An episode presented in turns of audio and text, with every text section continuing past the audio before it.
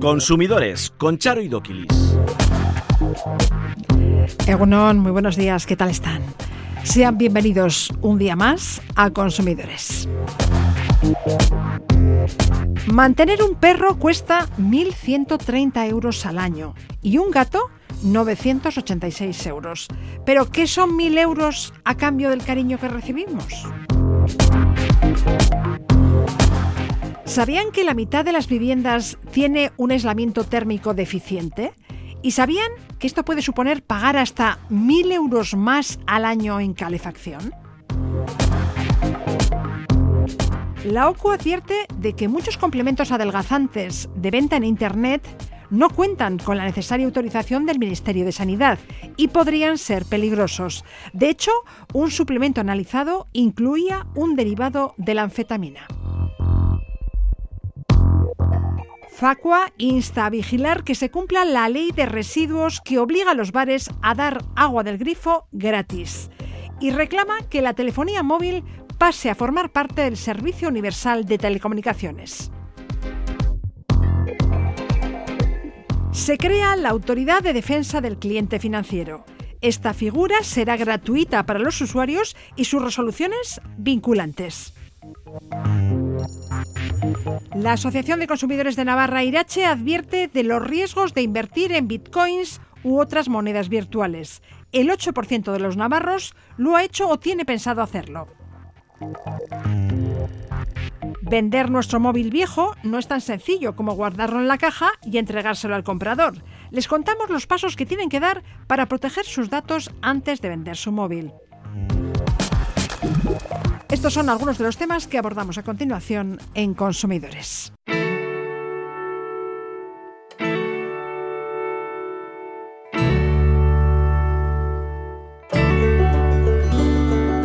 Katu presumidua dugu gure tximist Pelukerira doa urtean bi aldiz Urtean bi aldiz aktorea balitz Urtean bi aldiz aktorea balitz Katu etxe zuloa dugu gure tximist.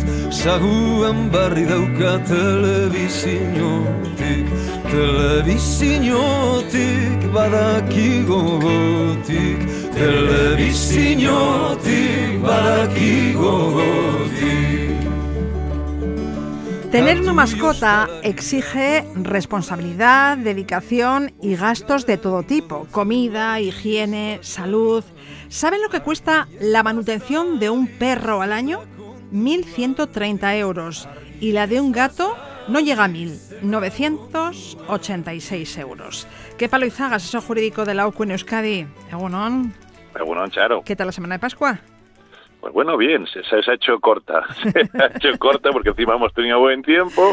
Pues mira, teníamos ganas de disfrutar y no, yo creo que ha sido bueno que nos dé a todos un poquito el, el aire. ¿Mm? Mil euros. La manutención de un perro de un gato al año. ¿Es mucho? La verdad es que da mucho cariño, ¿eh?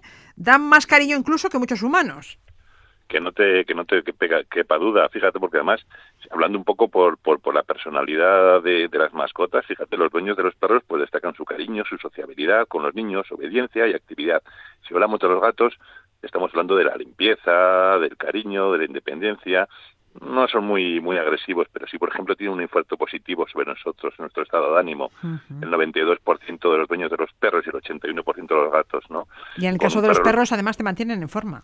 Claro, te hacen obligar, te obligan a salir a la calle, hombre. El, el día que llueve, pues a lo mejor no les tienes tanto cariño, ¿no? Pero, pero, pero sí, pasea más o menos de unos 30, unos 30 minutos se suele pasar un perro.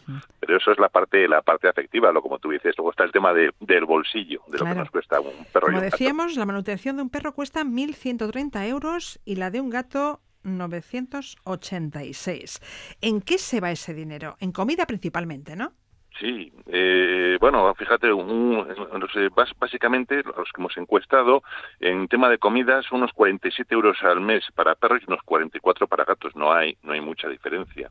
Pero por ejemplo, hablando del tema de los gatos, nosotros hemos hecho encuesta, eh, hemos probado piensos eh, secos y básicamente puede depender a no los más caros son los mejores, te puedes ahorrar unos 300 euros al año, dependiendo, pienso, para... Pienso para gatos. Para gatos, ¿eh?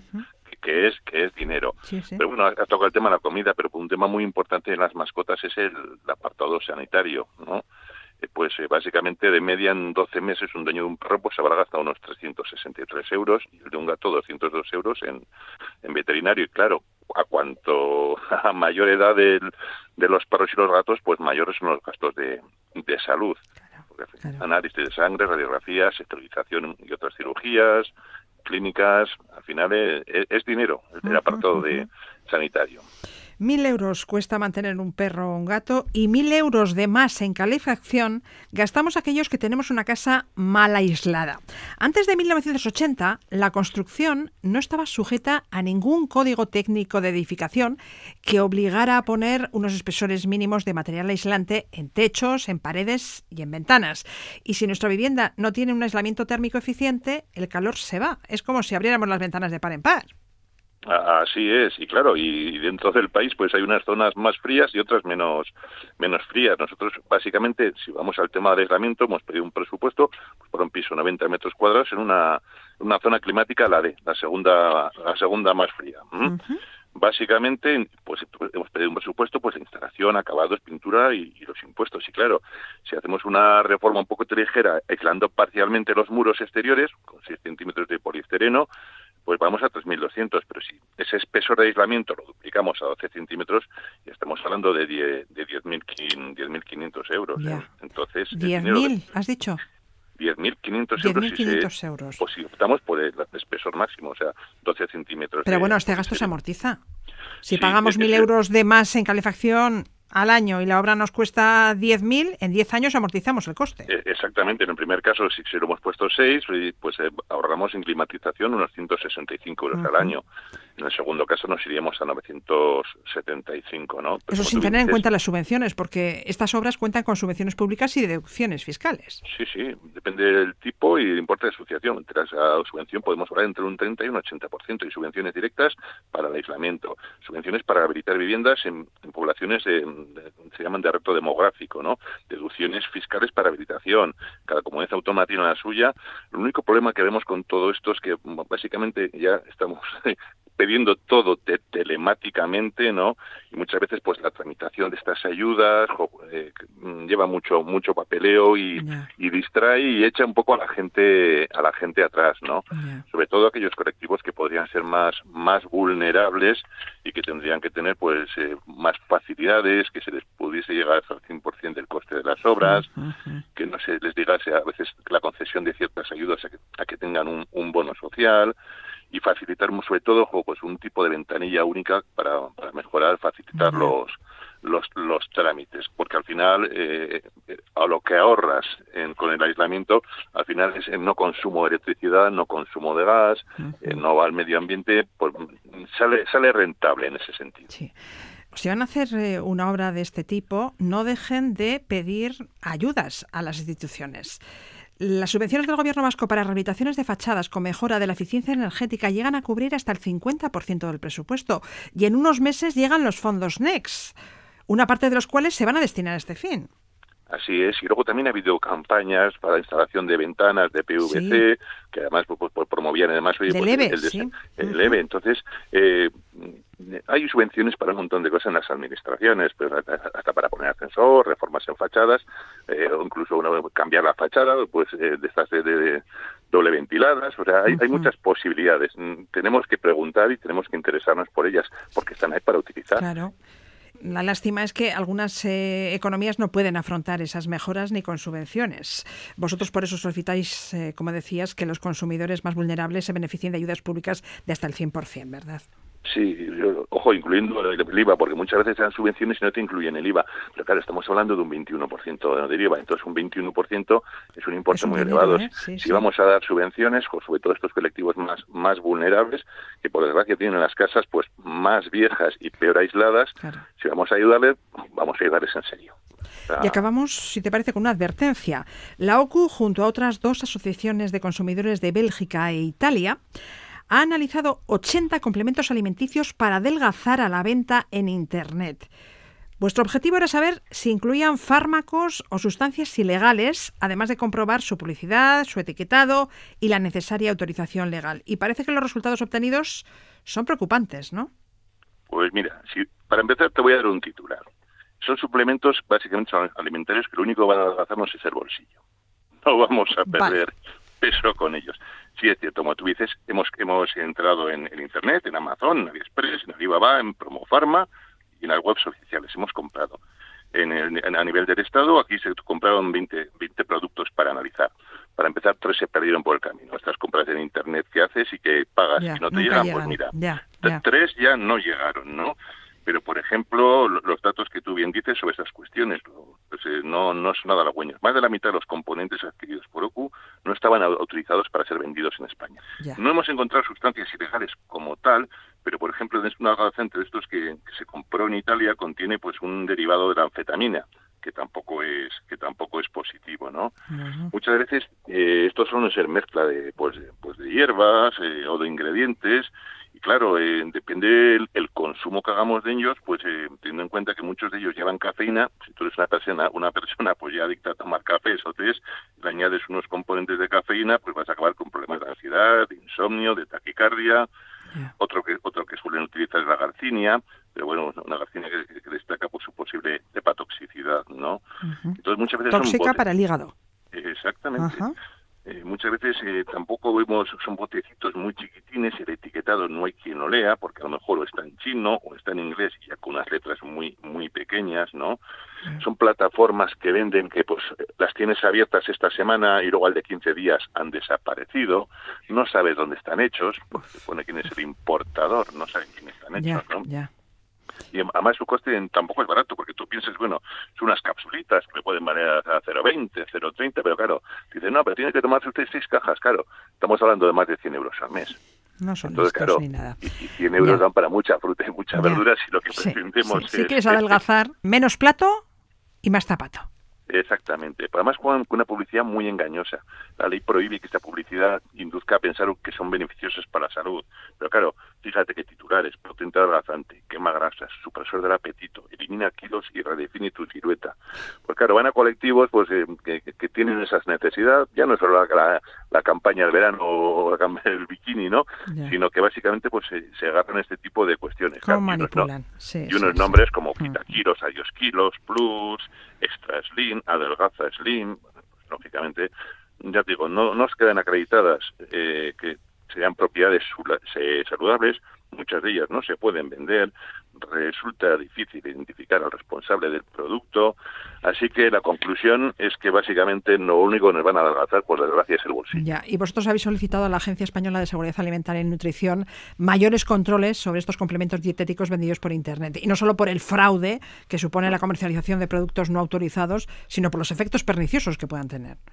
Sí, así es, por eso digo, yo creo que van dirigidos a unos colectivos que pues que a lo mejor pues pueden ser un poquito mm, tienden a descuidar o no pensar en esos eh, o no no establecer esos controles pues es más la, necesidad de, de, comprarlos o adquirirlos o, de agarrarnos como a una a una un clavo ardiendo para este tipo de cuestiones y lógicamente pues no, no, no tienen las garantías mínimas, por eso pedimos a la Agencia Española de Medicamento que todo este tipo de controles pues los haga, pero ya como has visto hemos comprado 20, siete, ¿Tres no, han llegado? no han llegado, no sabemos de dónde vienen, entonces son empresas que aparecen. Algunos contienen derivado de la fetamina, no son baratos desaparecen en las plataformas de venta tan rápido como aparecen, a ver a quién reclamas, falta información, bueno, Como tú bien dices, menos plato y más zapatos. Y, no tenemos y, no tenemos otra. Eso o un control médico lógicamente sí. que, eso pues nos va a dar así ciertas garantías y luego ya la fuerza de voluntad de cada uno no hay no hay muchas más recetas y para asegurarnos de que adquirimos productos en una farmacia legalmente autorizada para la venta online, debemos usar el buscador de la Agencia Española de Medicamentos y Productos Sanitarios. Distafarma, esa es la web, ¿no? De venta de medicamentos sin receta.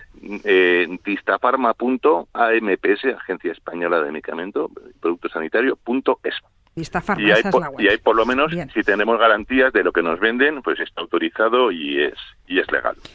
Qué Palo Izagas, eso jurídico de la en Euskadi. Mil gracias, cuídate. Igualmente, un saludo.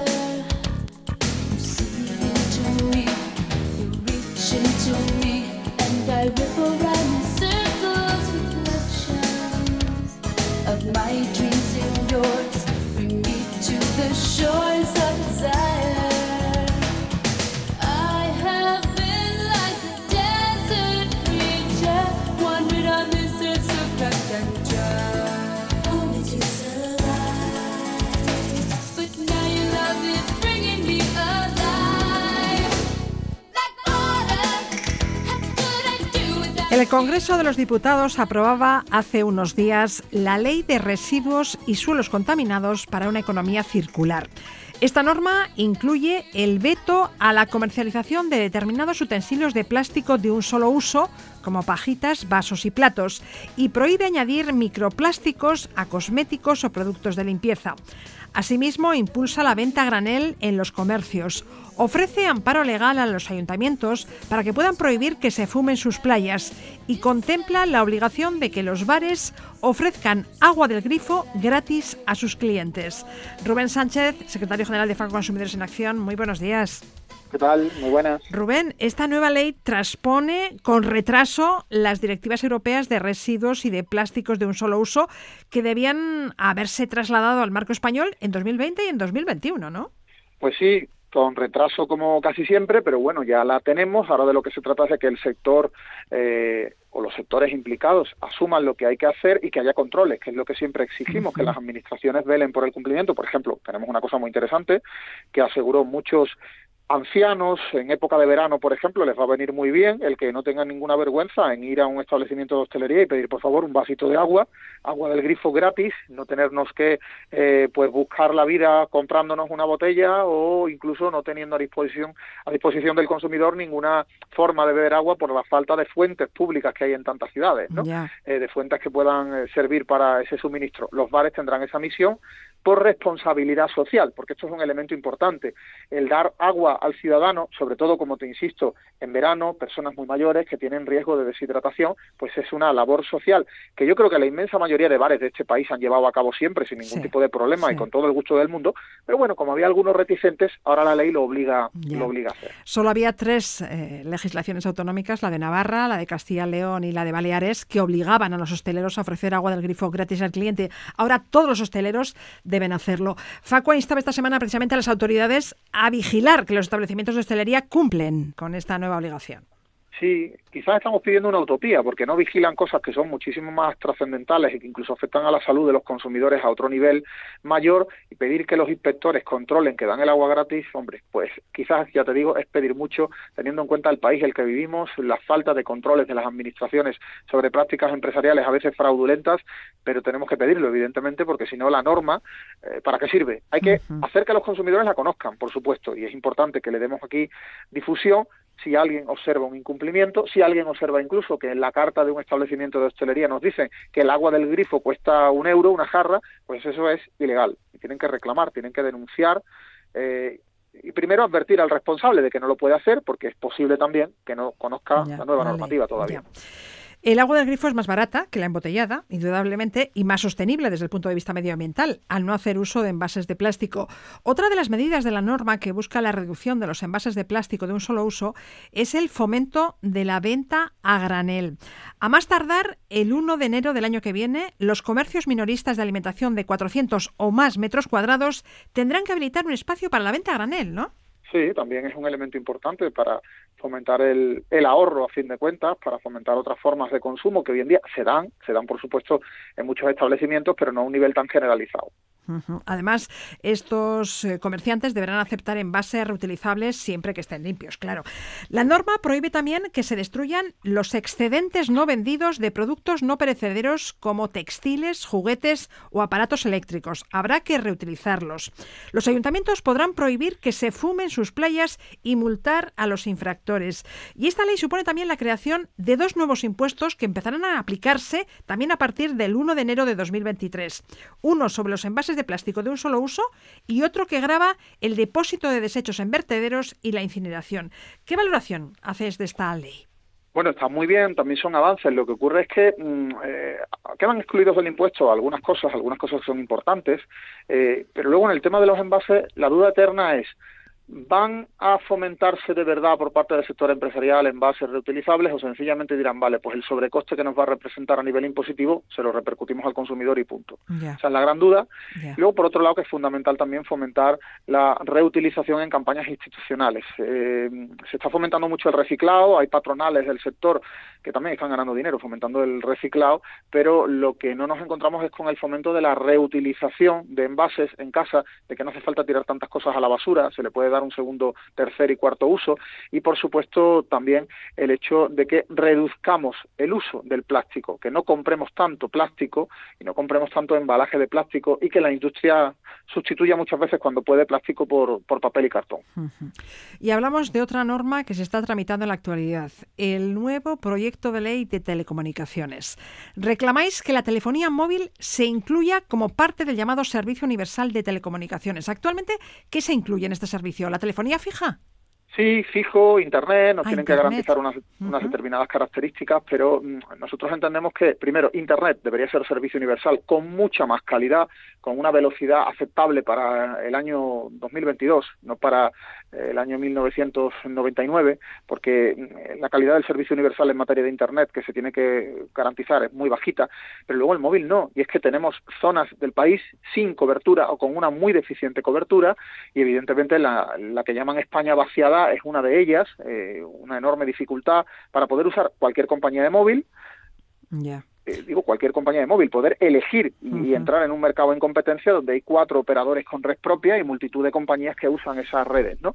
Eh, hay veces que en un pueblo solamente hay cobertura de una empresa y claro, todo el mundo con esa empresa. Son cautivos de una compañía que a lo mejor puede ser la más cara. Ya se acabaría con la discriminación que pueden soportar los usuarios que residen en zonas eh, menos pobladas. Si discriminación económica y el daño también que representa no tener cobertura móvil de ninguna compañía, que también se da. Y en la ley se habla de los precios del servicio universal. Tendrán que ser asequibles a los bolsillos de todos los ciudadanos, ¿no?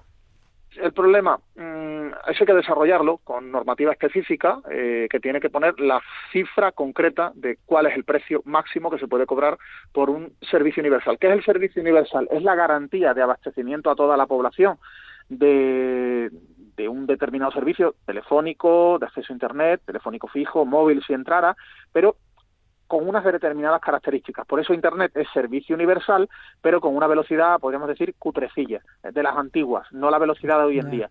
Eh, con el Servicio Universal de Telecomunicaciones Móviles, igual habría que plantear, si se aprobara, que ya veremos, si convencemos a, a, los partidos, habría que plantear unos parámetros de calidad, de niveles de cobertura en cuanto a calidad del servicio de, de voz. Y luego el precio, el precio en relación al servicio que nos estén prestando. Si se plantea que como mínimo habrá que dar una tarifa plana de voz a, pues no sé, 15 euros o 20 euros, pues esa sería eh, relación precio, características del servicio en concreto. Ya. ¿Habéis detectado alguna otra carencia en la ley? Bueno, lamentablemente es una ley que no apuesta precisamente por la protección al consumidor. Es una ley que da marcha atrás en determinadas cuestiones de protección al usuario y que no sabemos si las va a compensar parcialmente la futura ley de servicios de atención al cliente que está emprendiendo eh, o impulsando el Ministerio de Consumo. Eh, nosotros vemos que esa ley de servicios de atención al cliente en su fase inicial no da nada nuevo, deja mucho que desear, llega al extremo de plantear que las empresas tengan un mes para contestar a las reclamaciones y solo las grandes empresas y no le vemos ningún sentido. Hoy en día que yo tenga un parte porque me he quedado sin servicio de acceso a Internet o porque una aseguradora tiene que darme una cobertura y me digan, bueno, pues en un mes le contestamos.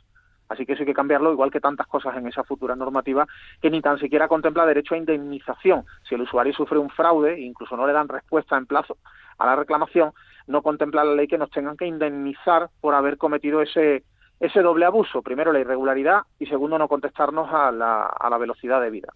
Para acabar, Endesa ha sido elegida la peor empresa del año 2021. La compañía energética ha recibido el 45% de los votos en la última edición de los premios La peor empresa del año convocados por Facua. Junto a ella estaban nominadas Vodafone y el Banco de Santander. ¿Por qué ha recibido el premio Endesa? Bueno, eh, quizás cabría preguntarse por qué no iba a recibirlo este año. Eran tres nominadas, una del sector energético, otra de telecomunicaciones y otro de banca, los tres sectores que están entre los más denunciados. Endesa era la empresa de energía más denunciada, muy, muy eh, por delante de Iberdrola y Naturgy, a una distancia enorme. Y claro, sean clientes o no clientes de Endesa en luz o en gas, la gente tiene la noción de que las grandes eléctricas están cometiendo todo tipo de abusos, abusos en los precios, abusos en los contratos, en las ofertas, y por eso yo creo que ha habido, digamos, una decisión de los consumidores de forma, digamos, muy mayoritaria de decidir que fuera Endesa la censurada como la peor empresa del año en esta ocasión de nuevo. Porque estos premios instituidos en 2010 buscan censurar los abusos que se producen en el mercado y promover prácticas más responsables. Y eso también es lo que hace semana tras semana Rubén Sánchez en estos micrófonos. Rubén, gracias por atendernos. A vosotros, un abrazo. Consumidores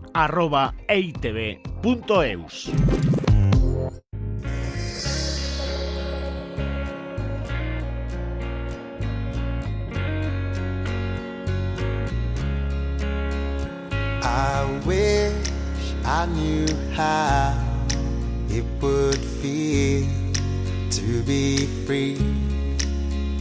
I wish I could break all the chains holding me. I wish I could say all the things that I should say. Say them loud,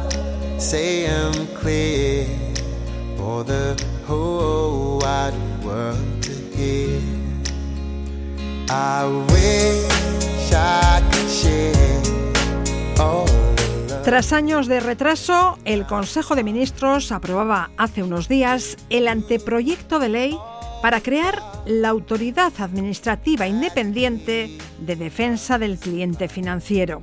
Esta figura será gratuita para los usuarios y sus resoluciones vinculantes para la entidad financiera. Arancha López, asesora jurídica de CACUB. Egunon. Egunon. Este órgano que va a resolver las reclamaciones de los consumidores relacionadas con el sector financiero debía haberse creado como muy tarde en agosto de 2018. Sí. Nada. Pero las cosas de Palacio van despacio. Y tanto. Vamos. Casi casi nos olvidamos de lo que era la autoridad independiente de la defensa del cliente financiero. Pero bueno, es una buena noticia, así la vamos a recoger, vamos a explicar un poquito cuál parece que va a ser eh, el- el- el- la función Ujú. eh, y cómo nosotros como usuarios de la banca nos vamos a ver favorecidos en algunas cosas. Sí, de esta manera el consumidor evita tener que acudir a los tribunales para hacer valer sus derechos en los casos en los que, a pesar de que el Servicio de Reclamaciones del Banco de España dé la razón al consumidor, la entidad no, no acate dicha resolución. Claro, porque lo que tenemos hasta ahora no es vinculante. Entonces, claro, no tiene sentido el que hagamos toda la parafernalia para que luego al final esta, esta eh, resolución no sea vinculante y la entidad financiera no tenga ninguna obligación. Bueno, Pero ¿en qué bueno, casos puedo recurrir sí. a la Autoridad de Defensa del Cliente Financiero? Bueno, eh, en esta autoridad lo que van a hacer es aglutinar, va a ser un organismo que pretende, como hemos dicho, convertirse en el órgano que va a dictaminar eh, entre los conflictos que tengamos con nuestras entidades financieras como usuarios de la banca. Y va a, va a asumir las funciones de tres supervisores, del Banco de España, de la Comisión Nacional del Mercado de Valores y de la Dirección de Seguros eh, eh, eh, correspondiente, en este caso, a, Entonces a- puedo interponer quejas sobre productos bancarios, Sí. seguros y cuestiones temas de relacionados con el mercado de- que- valores. Eso es, Sí, eso sí, es. Pero no puedo mm, plantear una queja a la Autoridad de Defensa del Cliente si tengo un problema, por ejemplo, con un microcrédito ofrecido por Internet por una entidad no financiera. Claro. Si es una entidad no financiera, no está supervisada por esta Claro, figura, porque en este caso, como su nombre indica, es autoridad independiente del defensor, eh, es un defensor del cliente financiero. Entonces, claro, se aglutina aquellas eh, eh, entidades, organismos, empresas que eh, eh, re- eh, tienen este requisito. De Ya. lo que estamos hablando, de lo que tú has comentado, ya lo has dicho, es que es un microcrédito eh, otorgado o reconocido eh, por una entidad que no es financiera. Estaría bien entonces que se ampliara esa supervisión en los servicios financieros prestados por estas entidades. Sí, Están estaría- generando numerosos problemas por- para Claro, los consumidores. claro, eh, sería muy interesante- Intereses desproporcionados y Claro, hasta usurarios. Efectivamente, Sí. es que sería interesante el que ellos fueran el paraguas de todo. ¿Por qué? Pues porque es una forma, como he dicho, de encarrilar todos los litigios que hoy en día están haciendo, pues un estamos en una situación de un, un, un embudo Sí, en, los juzgados. sí, sí, sí. Entonces, bueno, sí sería interesante, claro, que, a ver, eh, esta figura eh, está, en, la entre- está en, en- en la fase previa, está en el ante- en- al anteproyecto de ley. sí, sí, Entonces, la fase de está en información pública, por lo tanto, a ver, podemos añadir cosas eh, de que se apro esto se tenía que haber aprobado en el 2018, estamos en el 2022, porque tardemos un, un mes más tampoco nos va a No, pasar no, no, nada. tienes toda la razón. Pero sí que sería interesante el que ya eh, aparezca, pues eso, como un, un protector en todos los sentidos, de que eh, formamos eh, esta figura, vamos a hacerlo, pues eso, a placer. Bien. A placer. ¿En qué plazo debe resolver la Autoridad de Defensa del Cliente Financiero las reclamaciones? En Porque tiene un plazo, ¿verdad? Sí, en principio se está estableciendo un plazo de 90 días. 90 días. Sí, que bueno, es un plazo también razonable, entre que bueno, eh, se admite a trámite, se nos comunica, eh, supongo que habrá que hacer alegaciones por cada parte y luego ellos tienen que estudiar toda la situación, un plazo razonable. Y su resolución es vinculante. Oh, eso es fundamental, es vinculante. Y si no acatan la resolución, se les multará. Claro, si esa resolución no se cumple, hay una, hay una sanción económica. Eh, eh, este organismo va a poder sancionar incluso con un 5% del importe neto anual de la cifra de negocio de la entidad financiera sancionada. A lo cual, a mí me parece que es importante cuando estamos hablando de infracción grave. En el caso, por ejemplo, de que estemos ante una infracción leve, en este caso el límite es de un 1%, un 1% de los ingresos de la entidad. Entonces, me parecen cuantías bastante importantes porque eh, también la función que yo creo que se le quiere dar a este organismo es de disuasoria. Y me voy a explicar. Cuando nosotros nos veamos ante una problemática, lo primero que tenemos que hacer, como ahora, es ir al Departamento de Atención al Cliente de nuestra entidad. Sí, sí. Es requisito indispensable. Claro, si el departamento, si atención al cliente lo que hace es, pues no sé, ser como muy... tener una carta modelo para los casos que sean parecidos y con esto doy, eh, doy respuesta y se acabó la movida. Claro, en este caso ya no. ¿Por qué? Porque van a tener que, desde mi punto de vista, estudiar más a fondo y dar una respuesta personalizada al caso. Porque en el supuesto De que si- no lo hagan, si yo no estoy de acuerdo y al les van a final- imponer una tasa, eso ¿verdad? es. Voy al final a, a- a la autoridad. Si se me admite la reclamación, la entidad financiera por cada caso que se admite a trámite tiene que pagar 250 euritos. Entonces, claro, es una forma ya de tocarles el bolsillo, ¿de acuerdo? Sí, sí, sí. Y eh, ante esta cuestión, a mí me parece súper interesante. Una figura que no sería necesaria si los servicios de atención al cliente de las entidades financieras actuaran con diligencia. Sí, sí, es verdad. Eh, o, bueno, hay algunas entidades financieras, recordemos que hay, eh, aparte del Departamento de Atención al Cliente, hay algunas entidades financieras que cuentan por encima de con el defensor del cliente, que es una entidad aparte que no tiene relación directa, no está dentro del organigrama de la propia entidad y que hay algunas entidades financieras que sí que lo tienen. Incluso nosotros, mm, yo recuerdo algún caso al que he tenido que recurrir y en los dos casos que, que ahora más cercano recuerdo, gracias al defensor del cliente, eh, le eh, pude, o sea, enmendó la plana a la resolución inicial del Departamento de Atención al Cliente. Bien. Entonces, bueno, a ver, esta figura desde luego va a ser estupenda, estupendísima si se organiza como, como procede. ¿eh? Claro, llevabais tiempo pidiendo que se acelerase la creación de esta figura para evitar abusos del sector financiero y evitar costes adicionales a los clientes a la hora de, de reclamar. Antes de acabar, os tenemos que dar la enhorabuena porque el juzgado de lo mercantil de Bilbao ha estimado una demanda de CACUP en nombre de una asociada que tuvo que cancelar un vuelo a Nueva York debido a su estado de salud. Sí. A ver, danos más detalles. Sí, además, mira, es un caso mío. Eh, pues bueno, mm, lo que nos puede ocurrir a cualquiera. Eh, unos días antes de, de iniciar un viaje, mm, le detectaron una enfermedad. eh, por parte de su médico se desaconseja totalmente el viaje. Se presenta una reclamación extrajudicial a Iberia e Iberia dice que bueno que le presentemos la documentación oportuna de la hospitalización del, del paciente. Evidentemente, en este caso todavía no había una hospitalización y eh, nos denegaron la devolución del importe del billete de ida y vuelta a Nueva York. Entonces, para efectuar la devolución del importe del billete era necesario que la pasajera hubiera sido ingresada en un Sí, que estuviera hospitalizada en el momento en el que ella tenía que coger el vuelo. Ya, pero si esta debía recibir tratamiento ya y el médico le había prohibido viajar, Sí, pues a ellos les daba lo mismo. Entonces ellos estipulan una serie de cuestiones, o en este caso respondieron de esta manera, y nos denegaron eh, el reembolso del billete de ida y vuelta. A lo cual, claro, yo tenía, mm, estaba segurísima de que estábamos ante un caso de fuerza mayor, los informes médicos eran claros con el diagnóstico de la paciente, qué tratamiento debía de, de organizarse en esas fechas y que ella no iba a estar en condiciones de viajar. Presentamos la demanda, se admitió a trámite con normalidad y de hecho, bueno, pues Iberia no, no, no presentó ninguna oposición para nada y al final, bueno, pues eh, le han devuelto el billete de ida y vuelta. Pero les estoy hablando a ustedes de que esto hace, estamos hablando de un tiempo anterior a la pandemia, ¿eh? o sea, al confinamiento. Las cosas de Palacio van despacio. Sí, Pero bueno, al final se ha resuelto de manera favorable Básicamente para la porque hemos usuaria. intentado por todos Sí. los medios el, llegar a un acuerdo con Iberia y no había manera de ello. O sea, es que es, es lamentable, o sea, sinceramente. Lo dicho, al final eh, se ha resuelto mm, al- favorablemente para la usuaria al considerarse la cancelación del vuelo un caso de fuerza mayor. Sí. Arancha López, asesora jurídica de CACUP, en la Asociación Vasca de Consumidores y Usuarios. Gracias por la información. Gracias a vosotros de nuevo, Agur.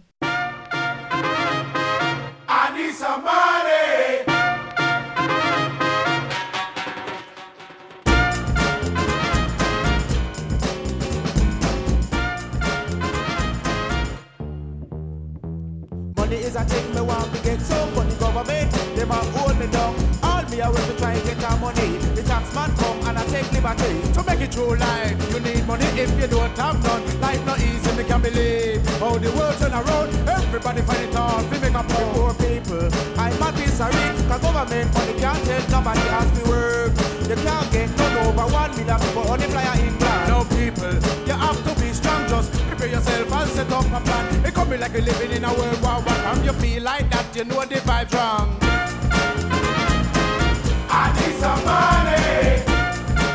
El Bitcoin es la criptomoneda, la moneda virtual más conocida y muchos pueden verse tentados por esta inversión. Sin embargo, antes de hacerlo, conviene conocer los riesgos a los que se expone quien lo hace. Susana Rizkun, codirectora de la Asociación de Consumidores de Navarra Irache. Egunon. Hola, muy buenas. Susana, el 8% de los navarros ha invertido o tiene intención de invertir en criptomonedas, en monedas virtuales. Vosotros queréis advertir sobre el riesgo que puede suponer esta inversión, ¿eh? Así es. Además, te diré que las personas menores de 30 años son las que más quieren invertir en ello. Hablamos de un 16%. Entonces, bueno, la criptomoneda pues se asemeja a cuentas de dinero digital. Para acceder a ellas se necesita una clave privada y con esta clave y la dirección de destino de la cuenta se pueden hacer transacciones entre usuarios de esta moneda sin que medie ningún banco. No hace falta más infraestructura que una conexión a Internet. O sea que es Ya. muy fácil.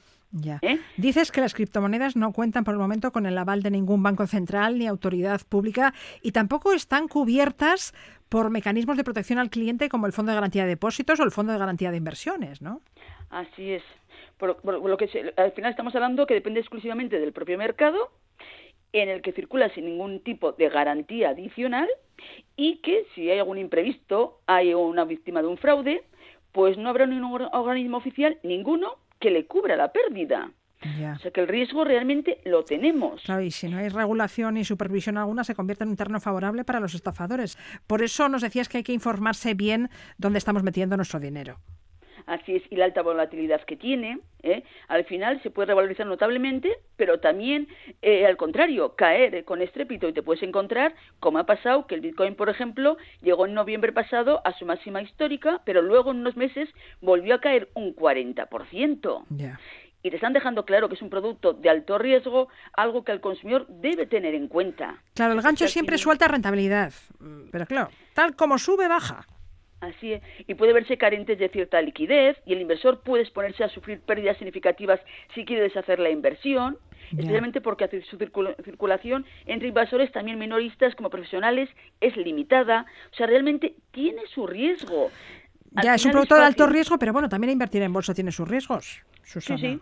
El tema es que tienes que saber un poco. Y es como todo decimos. ¿Sabemos los consumidores con respecto a ello? La prueba es que te estoy diciendo, la Comisión Nacional, por ejemplo, del Mercado de la Competencia pretende controlar las promociones de este tipo de productos. Está viendo que empieza a haber posibles engaños con respecto a ello y está obligando a que se indique que la inversión en criptoactivos no está regulada, puede no ser adecuada para inversores minoristas y perderse la totalidad del importe invertido.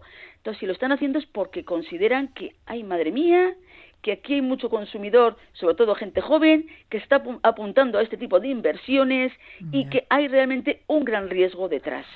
Y también decir que no están generalizadas como medio de pago. Esta es otra. Eh, si el consumidor quiere hacer al- algún pago o saldar alguna deuda con algún organismo o administración, lo más probable es que tenga que liquidar sus criptomonedas, convertirlas en moneda oficial y a partir de ahí realizar el pago. Con lo que, eh, bueno, pues al final también hay que tener claro, tiene su complicación detrás. Y otra que puede ser es dificultades para contactar con los responsables. Hay un gestor detrás que se encuentra en el extranjero y luego búscalo cuando tienes problemas. Y hay que tener también mucho cuidado con la custodia de las claves privadas. Con estas claves se hacen las transacciones, pero ¿qué pasa si las perdemos o un tercero se hace con ellas? Así es. ¿eh? Por, por eso al final hay que tener claro, tiene su riesgo, que tiene sus ventajas, bueno, pues comodidad y anonimato, ni dudarlo. La comodidad es que simplemente con una conexión a Internet, con un smartphone, por ejemplo, podemos hacer transacciones en cualquier momento y desde cualquier lugar. Y anonimato, pues también al no estar regulado por la administración ni controlado por los bancos, para muchas operaciones no se exige ninguna documentación, por tanto se suprime el papeleo. Ya. ¿Eh? Entonces, bueno, al final hay que conocer el funcionamiento, hay que tener claro los riesgos antes de invertir. Decir también que hay apenas, hace apenas 15 días las autoridades europeas de supervisión del sistema financiero ya advirtieron que actualmente las criptomonedas no son adecuadas como inversión ni como medio de pago para la mayoría de los consumidores. Y dice también que desde Europa se comienza a trabajar en la regulación del dinero virtual. O sea, están dejando claro, la mayoría de los consumidores no es adecuado. Eh, realmente tiene su riesgo, ni lo dudamos, y un alto riesgo te lo están dejando claro. A la vez también te están diciendo que no hay ningún fondo de garantía de depósitos ni fondo de garantía de inversiones, lo cual quiere decir que si hay un fraude, aquí me lo como yo todo, que decir, no hay ningún organismo oficial detrás, asumo yo las responsabilidades, entonces hay que tener mucho cuidado dónde nos metemos en este momento, porque intentan hoy en día, y estamos viéndolo, que lo van a regular cada vez más, están viendo cómo hay problemas ya derivados de ello, y el consumidor, yo siempre digo lo mismo, si usted sabe del tema, si usted tiene contactos detrás, bueno, pues puede ser una opción más, pero también teniendo claro que el riesgo existe y mucho, y que la regulación que hay, ya la estamos viendo, está muy poco clara por ahora, van a sacarla en poco tiempo algo mucho más claro con respecto a ello, y que al final hay que tener claro, duros a cuatro pesetas no da nadie, y el momento que consigues un interés más elevado suele ser porque también hay un riesgo detrás importante. Tras lo dicho, lo más importante es que el consumidor, antes de invertir en criptomonedas, se informe, que recabe opiniones de otros inversores, que tenga cuidado con las claves privadas y que sea consciente de la volatilidad de esta inversión, que puede exponerse a sufrir pérdidas significativas si quiere deshacerse de la inversión. ¿Algo más que quieras añadir? No, simplemente comentar que bueno, pues que es una opción más de invertir en este momento, que lo único que me preocupa más es que sobre todo son menores de 30 años los que están entrando en este tipo de inversiones, los que más, lo dejo la última encuesta de Irache a través de CIES y que animo al ciudadano a que se informe, se forme antes de poder entrar en todo ello, porque el riesgo existe y realmente se puede encontrar que de un día para otro tiene mucho dinero, le ha subido mucho, está todo contento, pero en poco tiempo puede perder todo eso y más. Cuidado. Susana Lizcun, directora adjunta de Virache, gracias por la información. De nada.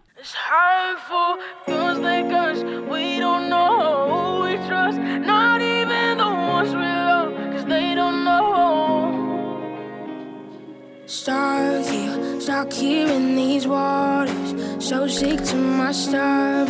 Is anybody there? Red lights, red lights in the darkness. Everyone's so heartless. Does anybody care? It's so hard to explain with your heart in the cage. Only whisper, but you wanna shout. Cause the shock second you wait, too much pressure to take. Every part of you wants to cry out. It's like us. Cuando, por el motivo que sea, llega el momento de desprendernos de nuestro móvil, es muy habitual vendérselo a algún conocido, ponerlo a la venta en una plataforma de compra-venta de segunda mano o bien regalárselo a algún amigo familiar. Pero vender nuestro móvil no es tan sencillo como guardarlo en la caja y entregárselo al comprador. Iruri Kenner, egunon. ¿Qué tal? Muy buenas. Deshacernos de un teléfono requiere que realicemos una serie de pasos, tanto para proteger nuestra privacidad como para no ocasionar posteriores problemas de uso a la persona que se hace con el nuevo aparato, ¿verdad? Eso es, que a veces eh, creemos que es suficiente, no, pues mira, le borro el WhatsApp, eh, borro el Facebook y ya está. Y es verdad que hay una, hay una falsa sensación de que ya en el móvil no se guarda información. Como lo tenemos todo, en la, nube, pues parece, no, bueno, pues ahora ya desconecto las cuentas y ya va- mejor vamos a entender qué tipo de información se guarda dentro del móvil, que a veces se guardan, pues por ejemplo, de las fotos, aunque las tengamos en la nube, a veces se guardan las últimas fotos, una copia, pues para que las tengamos más a mano. Ya, Entonces, ya. todas estas cosas tenemos que aprender a eliminarlas por completo para que la- el nuevo dueño, la nueva persona que va a utilizar ese móvil, pues eh, no se encuentre con sorpresas, ¿no? Con información o con cosas que no tiene por qué ver, ¿no? Es importante que seamos conscientes de la información personal almacenada en el móvil. ¿Qué información queda registrada? Bueno, al final, eh, eh, tanto en los móviles eh, Android como, como, los, como todos los iPhone, al estrenar un móvil, ponemos nuestra cuenta, nuestra cuenta de Gmail, nuestra cuenta de iCloud. Entonces, todos esos datos se quedan ahí guardados. Eh, luego, como decía, también información relativa, yo que sé, a las redes Wi-Fi, eh, eh, algunas copias de documentos que tenemos, por ejemplo, en el Google Drive o en Dropbox, etcétera. Algunas copias se quedan guardadas también dentro de nuestro dispositivo para que las tengamos más a mano y no tengan que estar descargándose cada vez. Entonces, bueno, hay una serie de archivos e información que se quedan almacenados en el móvil, pero afortunadamente los teléfonos más recientes tienen herramientas que nos ayudan a borrar todo esto de un plumazo Bueno, y vamos a aprender. Pues enséñanos, ¿qué tenemos que hacer para vender el teléfono totalmente limpio de información, como nuevo? Lo primero que haría, eso sí, sería hacer una copia de seguridad de lo que tenemos, por si acaso. Eh, cuando estrenamos un móvil muchas veces nos va, nos va a recomendar hacer esa- ese traspaso de datos del móvil viejo al nuevo. Son pasos muy sencillos que, bueno, que es, es mejor hacerlo, es decir, mejor desprendernos del móvil antiguo cuando ya tengamos uno nuevo, porque así ya nos habremos pasado todo lo que, eh, toda la información de interés. El primer paso sería borrar eh, todo, todo lo anterior. En los móviles Android eh, hay un paso importante que a mucha gente se le olvida. Es que desde hace ya algunas, algunas versiones de- del sistema operativo ¿Sí? viene activado por defecto un sistema de seguridad que llaman FRP, que es protección de restablecimiento. ¿Qué significa esto? Que si una persona se encuentra nuestro móvil en una cafetería, Sí. no va a poder borrarlo sin más y poder utilizarlo como si fuera nuevo. Eh, va a tener que introducir la contraseña de nuestra cuenta Google, la que hemos utilizado al estrenar el móvil, para confirmar que soy el propietario de ese móvil y así lo puedo borrar. Es un sistema de seguridad que poca gente desconoce, pero que es importante que sepamos Sí, que sí, viene sí. activado por defecto. Así que para poder borrar intencionadamente nosotros mismos el contenido de nuestro móvil, lo primero que tenemos que hacer es desactivar esta opción. Eso es. Y para desactivarla, como digo, vamos a tener que ir a her- herramientas, configuración y cuentas. Normalmente esa, esa es un poco el- la ruta que tenemos que seguir. Seleccionamos la cuenta principal, la que hemos utilizado para dar de alta el móvil, Sí. y la eliminamos. Para eso tenemos que introducir nuestra contraseña. Eh, Ahí está esa capa de seguridad Ya, ya, adicional ya. para que podamos hacer el resto de pasos. Ajá. Y Una- esto no lo va a poder hacer el ladrón o amigo del ajeno, claro. No, Como porque no tiene la contraseña. Porque no tiene nuestra Claro, contraseña. claro, Entonces, es una manera de protegernos a nosotros y de impedir o dificultar, por lo menos, eh, que una persona que no es la propietaria de ese, de ese dispositivo pueda Bien. utilizarlo libremente, ¿no? Pueda borrar el contenido como si no hubiera pasado nada y, y empezar a utilizarlo. Entonces, una vez desactivada esta opción, ya podemos proceder a borrar el móvil. Sí, y borrar el móvil es una opción que se llama restablecer de fábrica, es decir, lo vamos a dejar ¿Como nuevo? como si mm, acabara de salir ahora mismo de, de la fábrica. ¿No? Ajá. Eh, vamos, depende de la versión de móvil y del sistema operativo, pero es muy, muy similar. Vamos a ajustes y luego copia de seguridad y restablecer, o ajustes general y restablecer, o ajustes sistema opciones de restablecimiento. Bien. Al final son eh, opciones muy, muy Ajustes similares. y restablecer. Bien. Buscamos en los ajustes algo parecido a restablecer. Bien.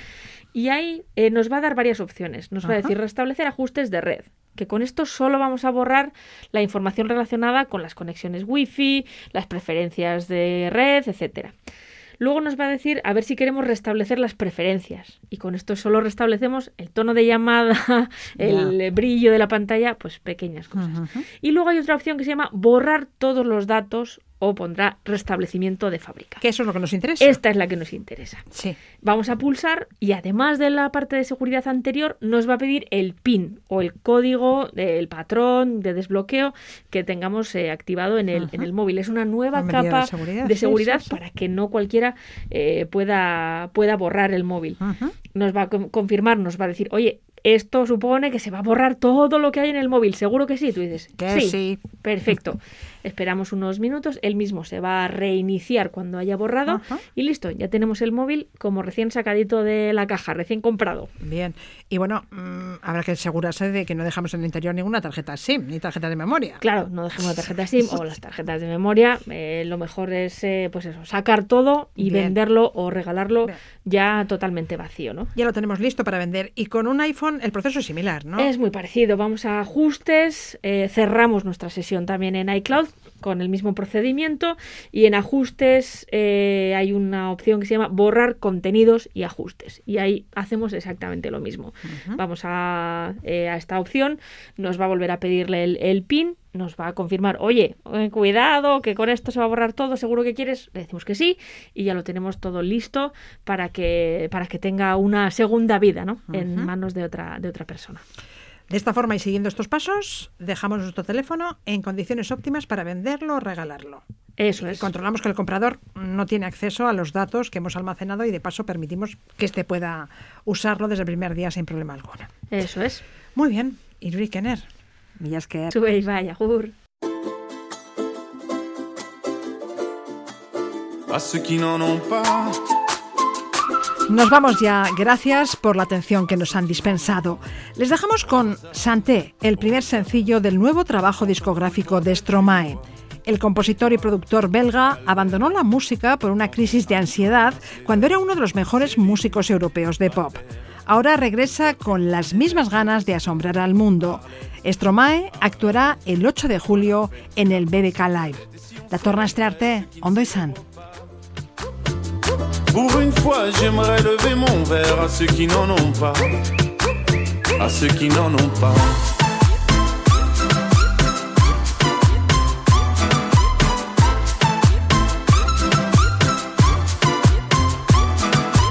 Quoi les bonnes manières? Pourquoi je ferais semblant? De toute façon, elle est payée pour le faire. Tu te prends pour ma mère Dans une heure, je reviens, que ce soit propre, qu'on puisse y manger par terre. Trois heures que j'attends. Franchement, il est fabrique ou quoi? Heureusement que c'est que de verre. Appelle-moi ton responsable et fais vite. Elle pourrait se finir comme ça, ta carrière. Oui, célébrons ceux qui ne célèbrent pas. Encore une fois, j'aimerais lever mon verre à ceux qui n'en ont pas. À ceux qui n'en ont pas.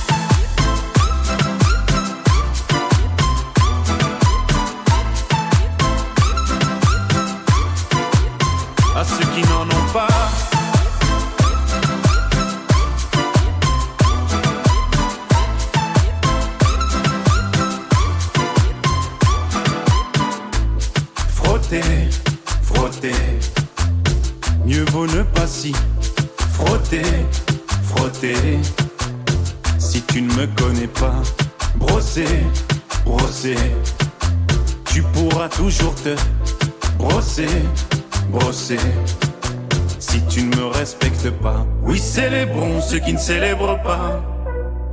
Encore une fois, j'aimerais lever mon verre à ceux qui n'en ont pas. À ceux qui n'en ont pas.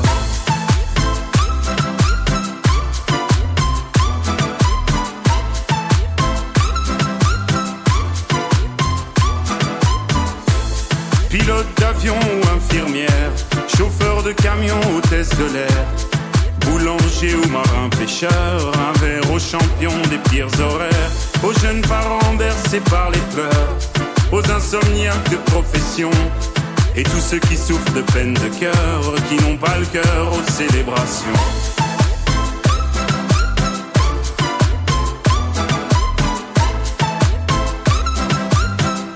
Qui n'ont pas le cœur aux célébrations.